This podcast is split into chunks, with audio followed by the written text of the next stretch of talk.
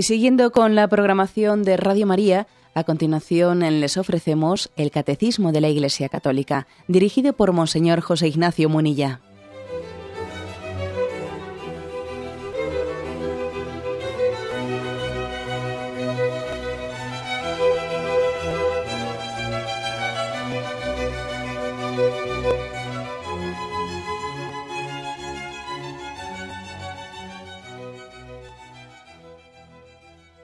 Cordial saludo a todos los oyentes. Un día más, con la gracia del Señor, proseguimos el comentario del Catecismo de nuestra Madre la Iglesia. Nos habíamos quedado dentro de un apartado que tiene como título Definición del pecado. Son tres puntos. Habíamos comentado los dos primeros en 1849 y 1850. En ellos se hablaba de, una definición del pecado, una explicación del pecado. Primeramente decíamos que el catecismo se centraba más en una explicación del pecado contra la razón, contra la verdad, y en segundo lugar daba una explicación más teológica del pecado como una ofensa a Dios. El amor no es amado.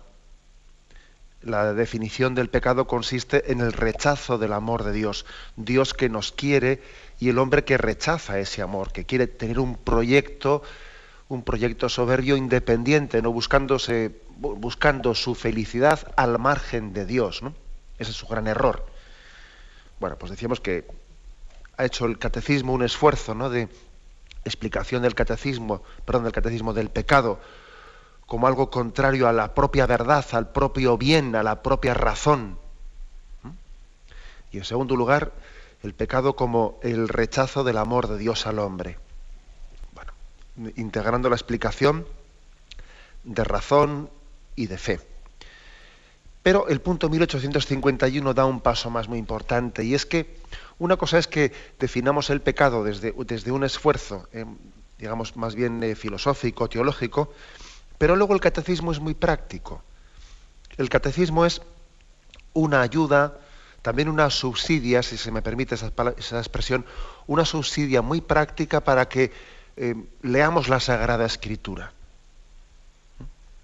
El catecismo no es algo paralelo o al margen de la Sagrada Escritura, no, es una auténtica subsidia para, que, para ayudarnos, para, para dar como una especie de guía pedagógica de, de cómo adentrarnos en la Sagrada Escritura. Todo está en la Sagrada Escritura, ¿no? Y entonces en el punto 1851 se nos hace algo muy práctico, que es, ¿quieres conocer qué es el pecado y qué es la misericordia? Bien, en los puntos anteriores hemos hablado un poco de aspectos teológicos, aspectos filosóficos, pero ahora vamos a ir a la pasión, a los capítulos de la pasión, en los que se narra la pasión y muerte y resurrección del Señor. Y ahí tenemos una auténtica escuela. Ahí vemos un escenario en el que está perfectamente reflejado qué es el pecado y qué es la misericordia. La Iglesia, si os dais cuenta, le da una gran importancia a la pasión de Jesucristo. Es más, los escrituristas nos dicen que lo primero que fue escrito de los evangelios fue la pasión del Señor. Luego posteriormente se fueron añadiendo otros episodios, ¿no? Pero posiblemente lo primero que se puso por escrito de los evangelios fue la pasión del Señor. Y además es fácil caer en cuenta de que hay mucho más detalle, ocupa mucho más espacio la pasión del Señor y allí se narra con mucho detalle lo que ocurrió. No es como otros pasajes de la vida pública del Señor que se cuentan muy someramente, ¿no? Un día del Señor fue, hizo tal milagro y muy brevemente contado. Sin embargo, en la pasión hay mucho detalle, paso por paso, lo que ocurre, tal episodio, tal persona. Es decir, hay un, eh, la, primera, la primitiva iglesia o comunidad cristiana caía en cuenta de que en la pasión, muerte y resurrección del Señor, ahí lo tenía resumido todo. Era la hora, la hora del Señor, ¿no? La hora para la que él había sido enviado. Luego, podemos decir, la pasión es pues un, un escenario en el que todos nos vemos reflejados. En esos personajes que rodean a Jesús, ¿no? Los soldados romanos, los criados, eh, pues unos y otros, judíos, los apóstoles, eh, todos estamos participando, todos tenemos parte de aquel misterio de pecado que allí ocurrió, en el que vendimos, traicionamos al Hijo de Dios, todos formábamos parte de aquel, todos nos vemos reflejados, ¿no? De una y otra manera en aquellos personajes, en los que pecaron y también en otros que, que aliviaron al Señor, como Verónica, como, pues, pues como aquel anciano, bueno, aquel hombre, mejor dicho, Simón de Cirene, que le ayudó al Señor a llevar la cruz. Todos somos un poco cada uno de aquellos personajes. Y el que esté libre de pecado, que tire la primera piedra. Por eso el catecismo recurre a la pasión y dice, ¿quieres saber qué es el pecado? ¿Quieres saber qué es la misericordia? Mira la pasión del Señor y aquí lo ves todo. Y tú tienes parte en cada uno de esos personajes. Tú también eres el soldado que atravesó con la lanza el corazón de Cristo y eres también aquel que le torturó al Señor y al mismo tiempo eres también la Verónica que enjuga el rostro de Jesús y al mismo tiempo eres también Juan al pie de la cruz. todos participamos de ese misterio de pecado y de misericordia. Bueno, pues por eso el catecismo reserva este punto en 1851 para hablar en estos términos. ¿eh? Y dice así este punto. En la pasión, la misericordia de Cristo vence al pecado. En ella es donde éste, o sea, el pecado, manifiesta mejor su violencia y su multiplicidad. Incredulidad, rechazo, burlas por parte de los jefes y del pueblo, debilidad de Pilato y crueldad de los soldados, traición de Judas tan dura a Jesús, negaciones de Pedro y abandono de los discípulos. Sin embargo, en la hora misma de las tinieblas y del príncipe de este mundo, el sacrificio de Cristo se convierte secretamente en la fuente de la que brotará inagotable el perdón de nuestros pecados. Vamos a intentar un poco, pues, nosotros también eh, meternos en este programa, ¿no? Pues en esa pasión del Señor y ver cómo el misterio del pecado queda allí reflejado. Si veis este punto del catecismo, ha desmenuzado, ¿no? Eh, qué tipo de pecados se dieron allí, ¿no? Dice violencia, incredulidad, rechazo, burlas, debilidad de Pilato, crueldad de los soldados, traición de Judas, negación de Pedro, abandono de sus discípulos. Vamos un poco a ir desmenuzando esto. Yo creo que es bueno que igual que comience por, por el último punto, ¿no? Dice abandono de los discípulos. Vemos allí cómo los discípulos huyeron ¿eh? Y abandonaron al Señor en aquel momento sublime. Era la hora cumbre del Señor y allí todos salieron corriendo. Todos salieron corriendo, ¿no? dejándole al Señor solo. si os dais cuenta, nosotros definimos la vida cristiana como un seguimiento de Jesucristo. ¿Qué quiere decir cristiano? Cristiano quiere decir discípulo de Cristo. ¿Quién es buen discípulo de Cristo? Pues quien cree en su doctrina y la practica y, sigue al Señor. ¿no? Eh, para entender qué es el pecado, hay que entender que la primera clave del pecado es el abandono del Señor. Cuando uno le abandona al Señor, pues ocurre todo ya. Todo se desencadena cuando nos, cuando nos dejamos de su mano, cuando nos apartamos de su mano. En el fondo la esencia del pecado es esto, el abandono en el seguimiento del Señor. Cuando uno deja de poner sus ojos en Él, ya se, está hundiendo. ¿Os acordáis ese pasaje del Evangelio en el que el Señor le manda a Pedro no caminar sobre las aguas y dirigirse a Él? Pedro sale de la barca, empieza a dirigirse hacia Jesús, al, al, comienzo no camina sobre las aguas, pero llega un momento en el que Pedro por miedo, porque, porque ve que aquello se, empieza a hacer razonamientos ¿no? de que eso es imposible, empieza a sentir la fuerza del viento, empieza a mirarse a sí mismo, aparta su mirada de los ojos de Jesús y comienza a hundirse. Y comienza en aquel lago. ¿no? Y ahí hay toda una, eh, toda una enseñanza, que es decir, cuando apartamos nuestros ojos del Señor, cuando dejamos de mirarle a Él, y empezamos a mirarnos a nosotros mismos, ahí es cuando nos hundimos, ahí es cuando dejamos de ser discípulos de Jesús, cuando dejamos de seguirle. Por lo tanto, aquel eh, pecado colectivo que ocurrió allí en los doce, ¿no? En los doce apóstoles, ¿no? Ese dejar de seguirle a Jesús, ese dejarle, dejarle solo, es también una forma de definir qué es el pecado.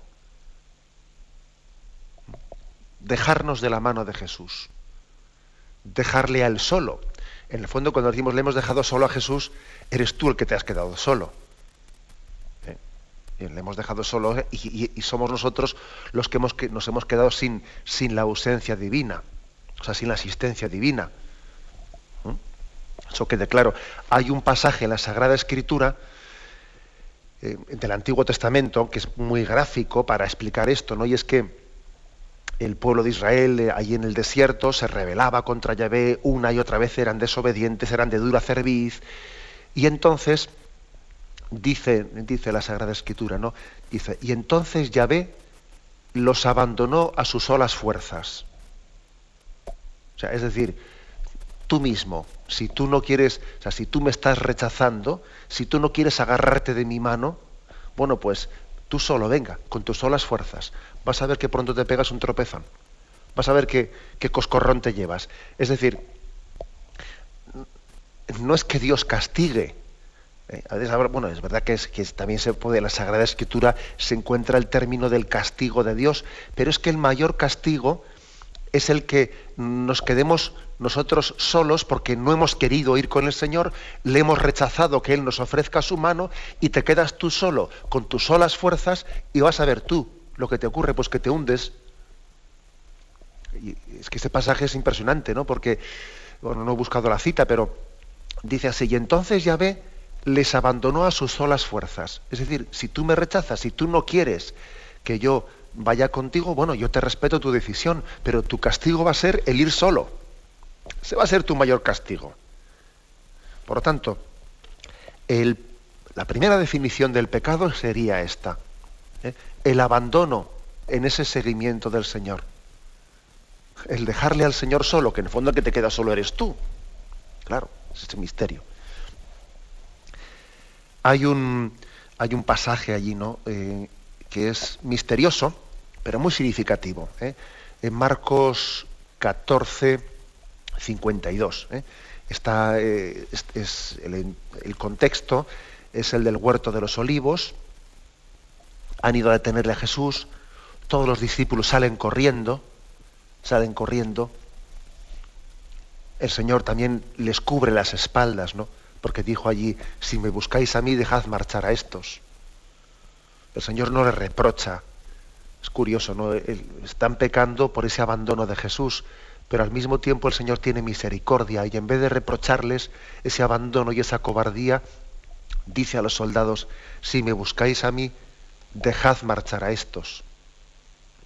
Bueno, pero a lo que me refería es que en ese momento cuando Judas le da aquel beso, ¿no? Rabí le besó, dice, ellos le echaron mano y le prendieron. Uno de los presentes sacó la espada hirió al siervo del sumo sacerdote y le llevó la oreja. Y tomando la palabra Jesús les dijo, como contra un salteador habéis salido a prenderme con espadas y palos, todos los días estaba junto a vosotros enseñando en el templo y no me detuvisteis. Pero es que, que se cumplen las escrituras. Y dice ahora, ¿eh? Y abandonándole todos, huyeron. Y un joven le seguía cubierto solo de un lienzo, y le detienen, pero él dejando el lienzo se escabulló desnudo. Siempre nos ha llamado la atención este pasaje, ¿no? ¿Qué es esto? ¿Y quién era este? Algunos dicen que era Marcos, otros dicen que era no sé qué, ¿no? Alguien que iba cubierto de, pues, de un lienzo, una manta, ¿no? Iba desnudo debajo, intentaron prenderle y le agarraron el lienzo, pero él se escapó y se marchó desnudo. Se quedaron con el, eh, con el lienzo, con la manta en la mano y él se escapó desnudo. Muchas veces los escrituristas han dicho, ¿y este pasaje? ¿Quién sería aquel personaje que iba desnudo, tapado por una manta, no? Bueno, pues mm, hay explicaciones distintas, pero, pero posiblemente también hay una intencionalidad, ¿eh? una intencionalidad también teológica en este, en, este personaje. Y es que aunque no sabemos históricamente si fue Marcos o quien fuera, eh, el, presentarlo aquí de esta forma también manifiesta que cuando huimos del Señor y nos escapamos, vamos desnudos. Quien se escapa del Señor, ¿no? Quien huye, quien le traiciona, quien deja de ser discípulo del Señor, quien abandona el seguimiento del Señor, que este es el primero de los pecados, marcha desnudo. Porque ser discípulo de Cristo, ser hijo de Dios, es estar cubierto por su manto, por su gracia. Él nos protege, su gracia nos sostiene.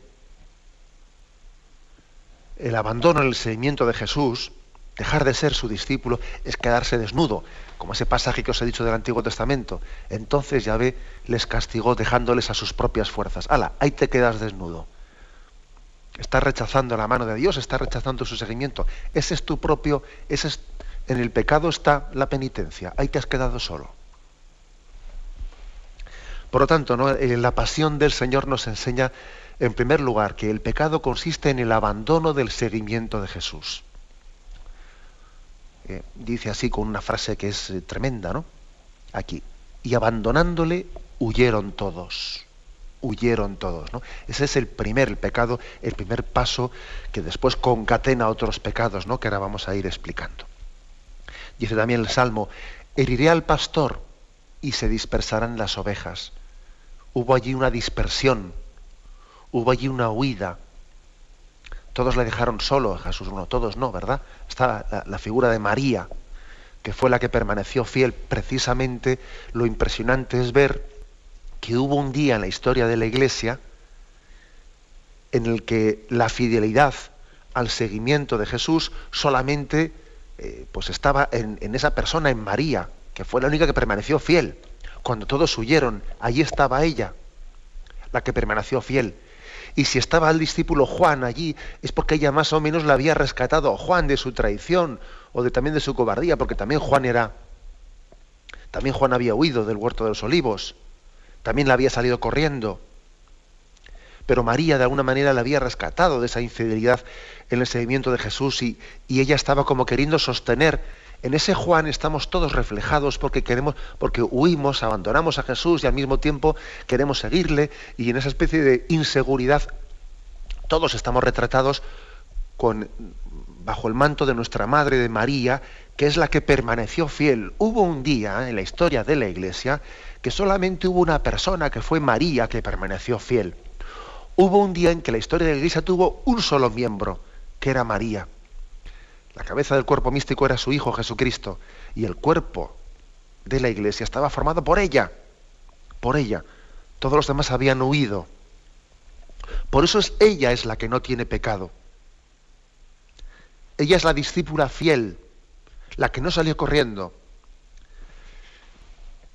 En resumen, ¿no? pues el catecismo nos, nos comienza a explicar también ¿En qué consiste el pecado? Gráficamente, míralo en la pasión. Consiste en abandonar a Jesús. Huyeron todos. En no ser discípulo fiel en el seguimiento de Jesucristo. Tenemos un momento de reflexión y continuaremos enseguida.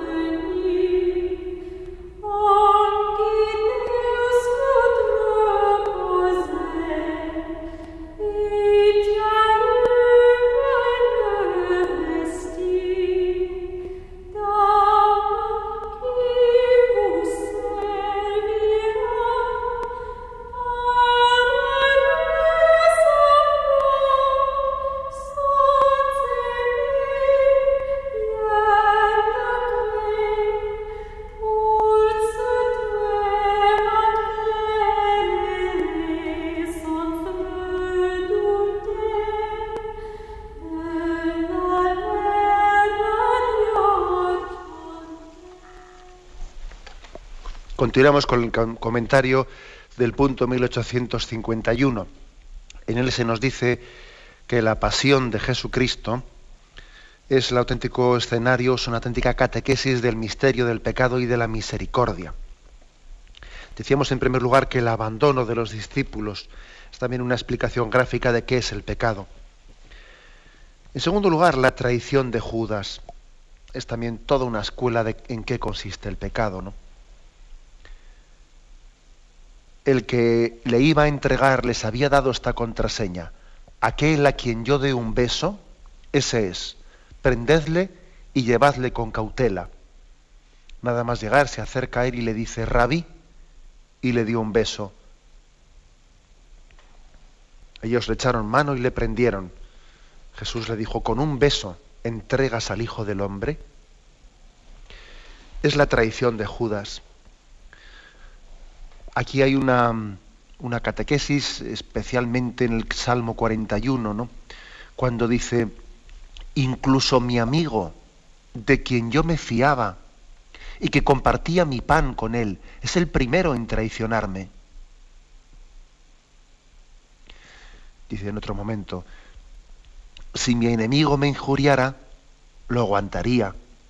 Si mi adversario se alzara contra mí, me escondería de él. Pero eres tú, mi amigo y mi confidente, a quien me unía una dulce intimidad. Tú eres el que me traiciona aquí hay también, por lo tanto, una explicación de, en qué consiste el pecado, y es en una amistad traicionada. Lo grave del pecado es quién lo hace. Fijaros bien, ¿eh? Es quién lo hace. Casi es más grave el quién lo hace que qué hace. No sé si nos damos cuenta de esto. Casi tiene más gravedad en el pecado quién hace el pecado que qué es lo que hace.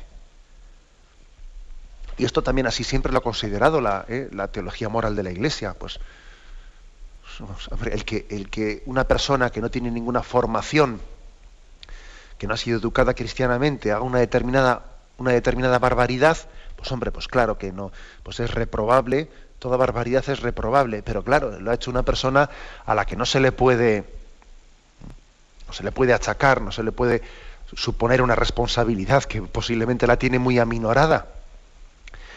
Pero es que la teología moral, por ejemplo, se habló de, se ha hablado tradicionalmente, tradicionalmente de la gravedad especial de los pecados, por ejemplo, de las almas consagradas, de aquellos, de aquellos que, pues, que hemos recibido una vocación especial del Señor y que nuestros pecados, pues, pues es que pues, se supone que tienen una, una gravedad especial. O sea, el pecado, la gravedad del pecado muchas veces la puede dar más el quién quién hace ese pecado, que qué pecado concreto es. ¿Por qué? Porque nos une una intimidad especial con el Señor.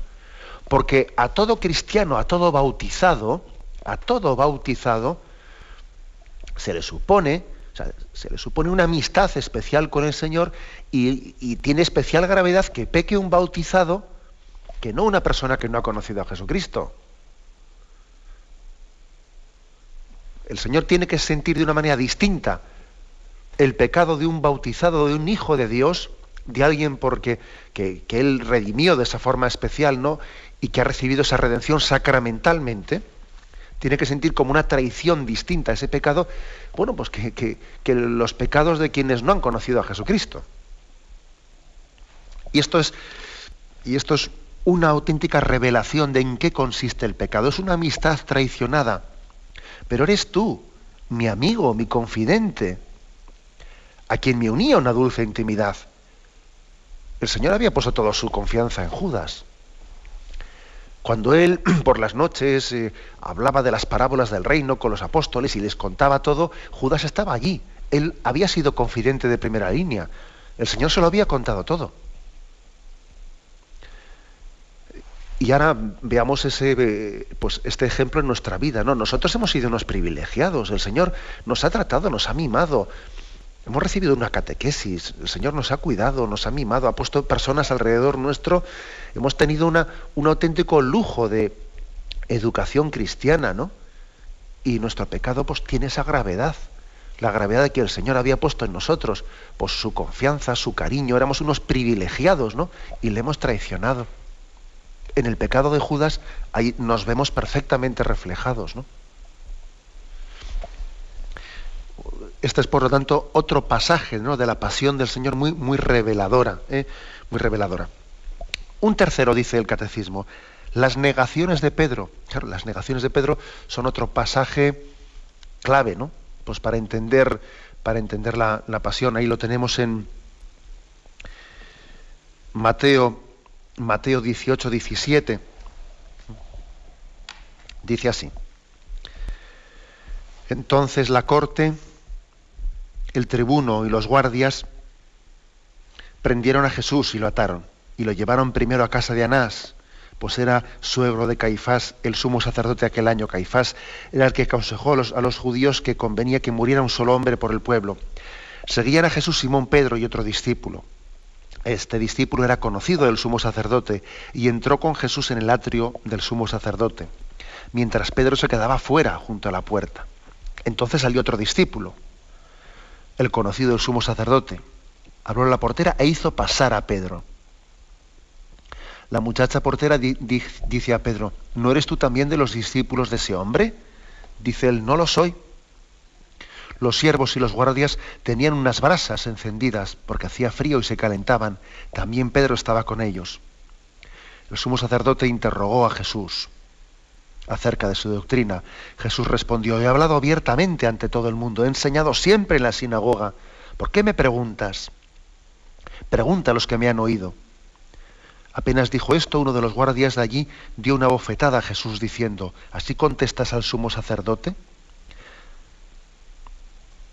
Continúa después, dice, estaba allí Simón Pedro calentándose y le dijeron, ¿no eres tú también de sus discípulos? Él lo negó diciendo, no lo soy uno de los siervos del sumo sacerdote, pariente de aquel a quien Pedro había cortado la oreja, le dice, ¿no te vi yo en el huerto con él? Pedro volvió a negar y al instante cantó un gallo. El caso es que, fijaros, ¿no? El caso es que es curioso que Pedro quería, estaba allí queriendo seguir a Jesús, andaba detrás de él después de que había salido corriendo. Allí en el huerto de los olivos se ve que había tenido una especie de mala conciencia diciendo, me he escapado, he huido, tengo que seguir a Jesús. Y se había buscado un enchufe, según dice aquí, ¿no? Un enchufe para poder entrar allí en el patio, porque dice, entonces salió el otro discípulo, el conocido del sumo sacerdote, habló a la portera e hizo pasar a Pedro. O sea que Pedro se estaba moviendo, había utilizado algunos pequeños enchufes que tenía allí algún conocido para entrar allí en el patio de la casa del sumo sacerdote, para estar más cerca de Jesús. Estaba como queriendo reparar ¿eh? la huida que había tenido, queriendo reparar. Pero curiosamente, yo creo que aquí también hay otra explicación de qué es el pecado. Eh, Pedro tiene un pecado de cobardía porque tiene un pecado de presunción. El Señor no le ha admitido, no le ha admitido esa ofrenda de daré mi vida por ti. Y el Señor le dice, ¿quedarás tu vida por mí? Esta noche, antes de que cante el gallo, me habrás negado tres veces. Es decir, Jesús rechaza ese ofrecimiento aparentemente generoso de Pedro de, dar su vida por él porque se da cuenta de que ese Pedro es presuntuoso, se fía de sus solas fuerzas, le hace esa ofrenda casi como eh, no un seguimiento humilde de Jesús, sino parece que él quiere ponerse una corona de gloria yo voy a ser aquí más machote que los demás y yo voy a dar mi vida por ti. Y el Señor no le, no le acepta tal cosa. Hay una presunción, hay una especie de confianza en las propias fuerzas. Y el Señor no le acepta eso. El martirio, el martirio que más tarde el Señor le va a conceder a Pedro, más tarde otro te ceñirá y te llevará donde tú no quieras, le dice más tarde, ¿no? Ese martirio se lo concederá cuando Pedro ya deje de ser presuntuoso, cuando no se, no se confíe en sus propias fuerzas, cuando haya aprendido de la pasión del Señor, cuando haya sido humilde llorando los propios pecados. Es decir, aquí hay otra, otra lección, y es que el pecado consiste en confiar en las propias fuerzas. El pecado consiste en pensarse que sin la gracia del Señor eh, podemos seguirle. Y el Señor nos, nos, demuestra en su pasión que solamente la gracia de Dios es capaz de darnos el don del seguimiento. El martirio es un don y tenemos que recibirlo como un don. Nadie tiene que sentirse suficientemente seguro diciendo como para que yo voy a seguir el que se crea seguro tenga cuidado no caiga, porque caerá como cayó Pedro. Si tú te crees seguro, caerás. Y el Señor pide que le sigamos con mucha humildad, sabiendo que podemos meter la pata en cualquier momento, sabiendo que si nos dejamos de su mano, pues seguro que caeremos. El Señor quiere que le sigamos, pero que le sigamos humildemente, con la conciencia, perdón, con la conciencia de ser pecadores y de estar necesitados de su gracia. Esta es otra lección. Si alguien pretende seguirle a Jesús como, como le ocurrió a ese Pedro, ¿no? Presuntuoso, decir, aunque estos te nieguen, yo no te negaré. Yo daré mi vida por ti. El Señor le dice, ¿a dónde vas? Para, para.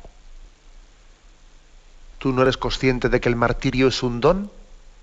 ¿O te vas a pavonear tú de ser mártir? ¿Tú no te das cuenta que estás aspirando a algo que supera la carne y la sangre, que es un don de Dios? Bueno, pues esta es otra definición muy gráfica del pecado que la vemos claramente manifestada en la pasión del Señor. ¿no? La traición de Judas es, es una escuela, es la amistad traicionada. La negación de Pedro también es otro, eh, otra, otra lección muy grande, la presunción en el seguimiento del Señor. Solamente quien se sabe pecador y débil y necesitado de la gracia puede ser discípulo de Cristo. Vamos a continuar adelante, pero primero tenemos un momento de descanso.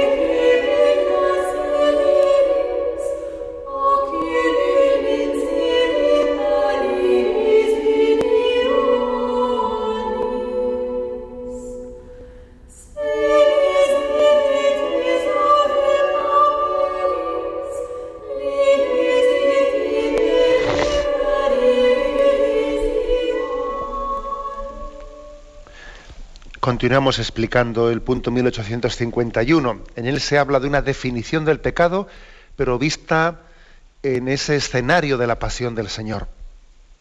Allí vemos que el pecado es abandono en el seguimiento de Jesús, es la negación de Pedro, es la traición de Judas. Y dice también, ¿no? Es la crueldad de los soldados, es la debilidad de Pilato, es la incredulidad, la violencia, el rechazo, las burlas. Vamos a ver algún aspecto de estos. La crueldad la crueldad de los soldados.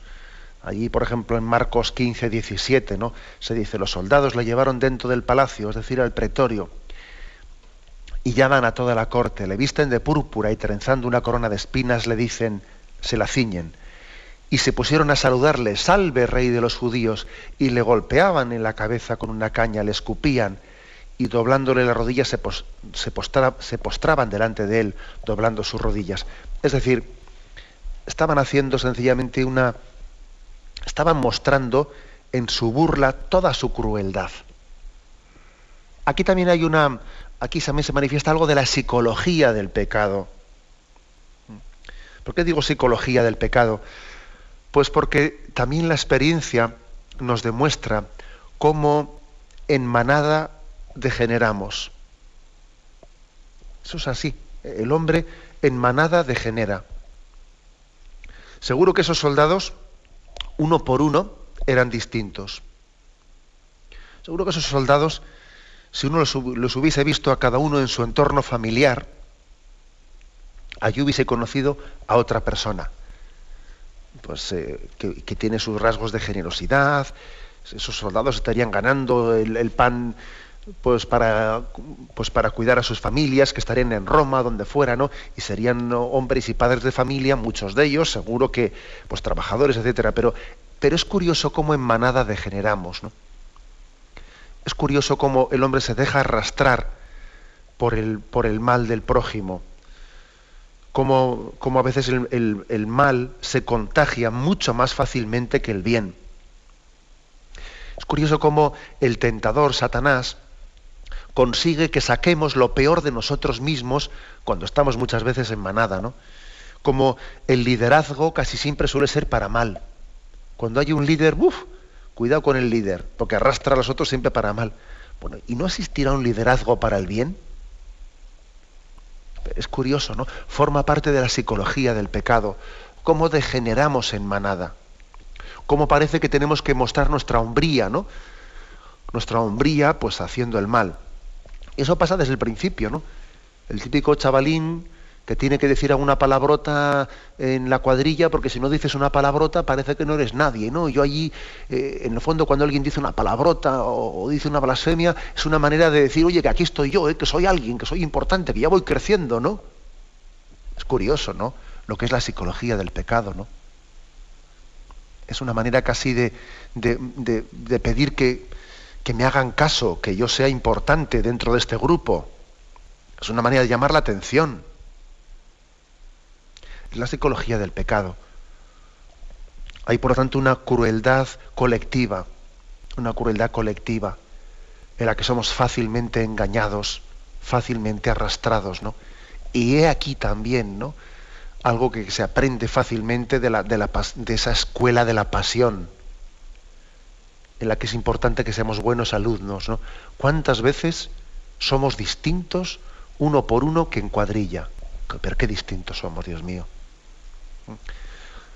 Y eso hemos hecho experiencia muchas veces, ¿no?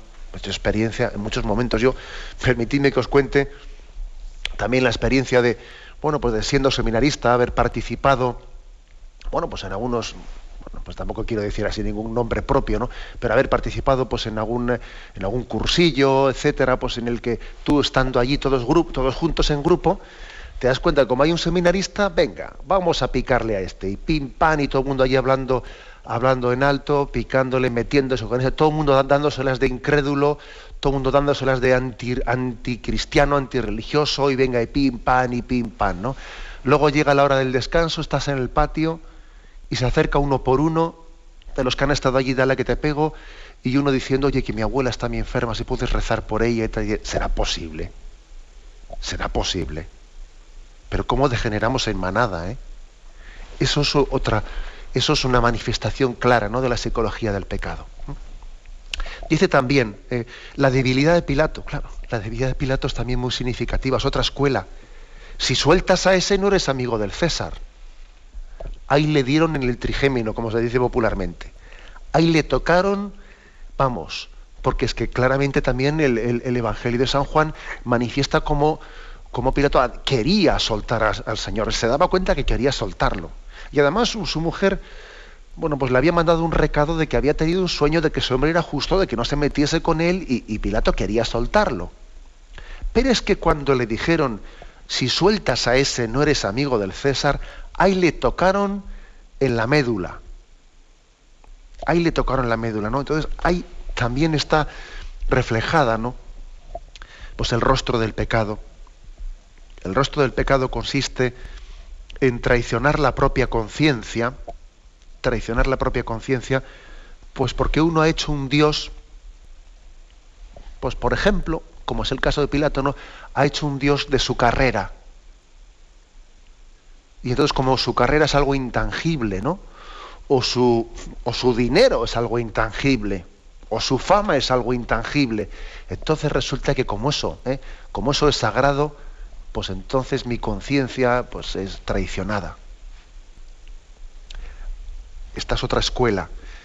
Eh, el pecado consiste en no estar dispuesto a sacrificar pues nuestra, nuestra imagen, eh, pues lo que este mundo entiende, ¿no? Como, pues como sencillamente un buen puesto, un determinado reconocimiento social, el haber hecho un Dios, ¿no? De nuestra imagen, nuestra carrera, nuestro posicionamiento, el no ser capaz de sacrificar nuestro propio ego ¿no? en el seguimiento de Jesucristo. La debilidad de Pilato. Dice también la incredulidad. La incredulidad. Por una parte, la es otra manifestación del pecado, ¿no? La incredulidad de, por una parte, de los, de los judíos, que no pueden creer ¿no? Que, que el Mesías se manifieste eh, en ese rostro débil. Si eres el Hijo de Dios, baja de ahí para que creamos, ¿no? Es que de Jerusalén, perdón, es que de Nazaret puede salir algo bueno. La incredulidad de que el enviado de Dios pueda manifestarse en esos signos de debilidad. Son incrédulos. La incredulidad también de Pilato en otro nivel, ¿no? ¿Y qué es la verdad? Aunque es una incredulidad que, precisamente es culpable, culpable tanto la de los judíos como la de Pilatos, porque Pilato estaba runtando que este hombre es un hombre especial y por eso quería soltarle. Y por tanto, cuando él dice, ¿y qué es la verdad? Viene es una incredulidad, pero que al mismo tiempo es culpable, porque él sabe que ese hombre es especial, por eso quiere soltarle. Luego no vale decir que como no creo, no, tengo, no, no, es que esa, en la incredulidad tenemos culpa. Y cuando a los judíos, claro, pues les costaba creer que de Nazaret saliese algo bueno, eh, sin embargo son culpables de esa incredulidad, porque ellos saben que ese hombre hace obras que solamente pueden provenir de Dios. Ellos han sido testigos de la resurrección de Lázaro y estuvieron presentes en, en su funeral, con lo cual ahora no, no vale decir que no creen, pero la incredulidad es culpable. La incredulidad es culpable. Dice también, ¿no? Pues las burlas, el rechazo, muchas veces las burlas y el rechazo son una manera de, intentar eh, pues, justificar la culpabilidad que tienes en tu incredulidad. Como tú eres culpable de esa incredulidad y en el fondo no estás seguro cuando dices eso de que ¿y qué es la verdad? ¿Eh? ¿Qué es lo que haces? Pues huir para adelante, burlarte y rechazar públicamente para así intentar justificar tu incredulidad. Y dice, ¿no? Por último, dice el catecismo, dice la violencia. La violencia es una manifestación última del pecado que la vemos claramente reflejada ¿no? en la pasión del Señor, la violencia. Cuando el hombre llega a la violencia, ¿no? es, es, la, es la, consecuencia última. Ojo, la violencia no, no, hubiese sido posible sin el abandono en el seguimiento de Jesucristo, sin la amistad traicionada, sin esa psicología de masa que decíamos de grupo, sin esa debilidad de Pilato, eh, etcétera. Es decir, la violencia es el escalón último, ¿no? Pero el escalón último en el que ya se revela y se descubre toda la crueldad del pecado. Eh, lo, terrible que es ¿no? pues el, suplicio de la crucifixión. Ser, capaz, ser capaces de atravesar con clavos ¿no?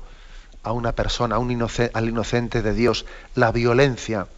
Dios que ama al hombre y el hombre que, que se convierte en un lobo para el propio hombre. ¿no? La violencia que vemos también tan extendida ¿no? en nuestros días, eh, cuando el hombre se convierte en un lobo para su hermano, es, pues bueno, podríamos decir una de las cumbres, ¿no? Manifestación del pecado entre nosotros. Hemos conocido estos días, ¿no? Cómo en las clínicas de esta nación hay trituradoras para que los niños que se abortan vayan por los desagües y así se pueda disimular, ¿no? Y no haga falta pues enterrar esos cuerpos, sino que se trituren y vayan por los desagües. ¿no? ¿Hemos visto eso? ¿Nos damos cuenta de esto? ¿Nos damos cuenta cómo la violencia puede llegar a ser ya el grado sumum de expresión del pecado? ¿Os habéis dado cuenta cómo ya no se ven, han dejado de verse niños con síndrome de Down en nuestra sociedad. Conocemos algunos mayores, pero ¿conocéis niños pequeñitos con síndrome de Down? Es rarísimo conocer alguno. ¿Qué pasa? ¿Que se han, alguien ha inventado alguna vacuna para curarlos? ¿O es que están siendo todos exterminados y ya no hemos dejado de verlos? Y eso está ocurriendo en una violencia oculta que aquí, bueno, pues hay una especie de pacto de silencio. Están siendo exterminados. La violencia es pues la expresión última del pecado. Pero ojo, la violencia ha tenido todos estos pasos previos para, porque la pasión de Cristo nos ha enseñado que lo primero es el abandono el seguimiento de Jesús. Todos huyeron y le dejaron solo a Jesús. Y es la amistad traicionada de Judas y es la negación de Pedro que era un presuntuoso y por creerse seguro de sí mismo cayó. Y es la crueldad de que como en grupo degeneramos y es la debilidad de Pilato de querer mantener su estatus, ¿no? Y es la incredulidad que nos cuesta ser creyentes, ¿no? Y es el rechazo y la burla de pretender disimular nuestra increencia o justificarla, mejor dicho, ¿no? Y finalmente es la violencia, donde ya el hombre muestra el rostro del mal en toda, eh, en toda su plenitud, ¿no? En resumen, que la pasión del Señor, la pasión es una escuela, una escuela del pecado y de la misericordia. Y de la misericordia. Porque esta es la hora del príncipe de las tinieblas y al mismo tiempo es la hora en la que el Señor va a revelar al mundo pues, pues la cumbre de, de su redención. Dice Juan 14:30. Y os lo digo ahora, antes de que esto suceda, para que cuando suceda creáis. Yo no hablaré muchas cosas con vosotros, porque llega el príncipe de este mundo. En mí no tiene ningún poder. Pero ha de saber el mundo que amo al Padre y que obro según el Padre me ha ordenado. Levantaos, vámonos de aquí. Esta es la hora, al mismo, al mismo tiempo que es la hora del príncipe de las tinieblas, la hora de Satanás, la hora de la pasión, es también la hora de la luz, la hora de la redención. El Señor se desenvuelve en este escenario de pecado sin mancharse por él, redimiéndolo, regenerándolo, consolando a ese Pedro que le traiciona, mirándole con amor, rescatándole de su traición.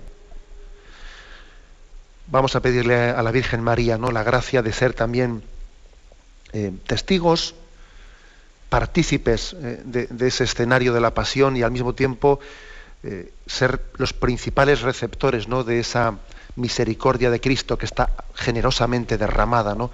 en su pasión, muerte y resurrección. Me despido con la bendición de Dios Todopoderoso, Padre, Hijo y Espíritu Santo, descienda sobre vosotros. Alabado sea Jesucristo.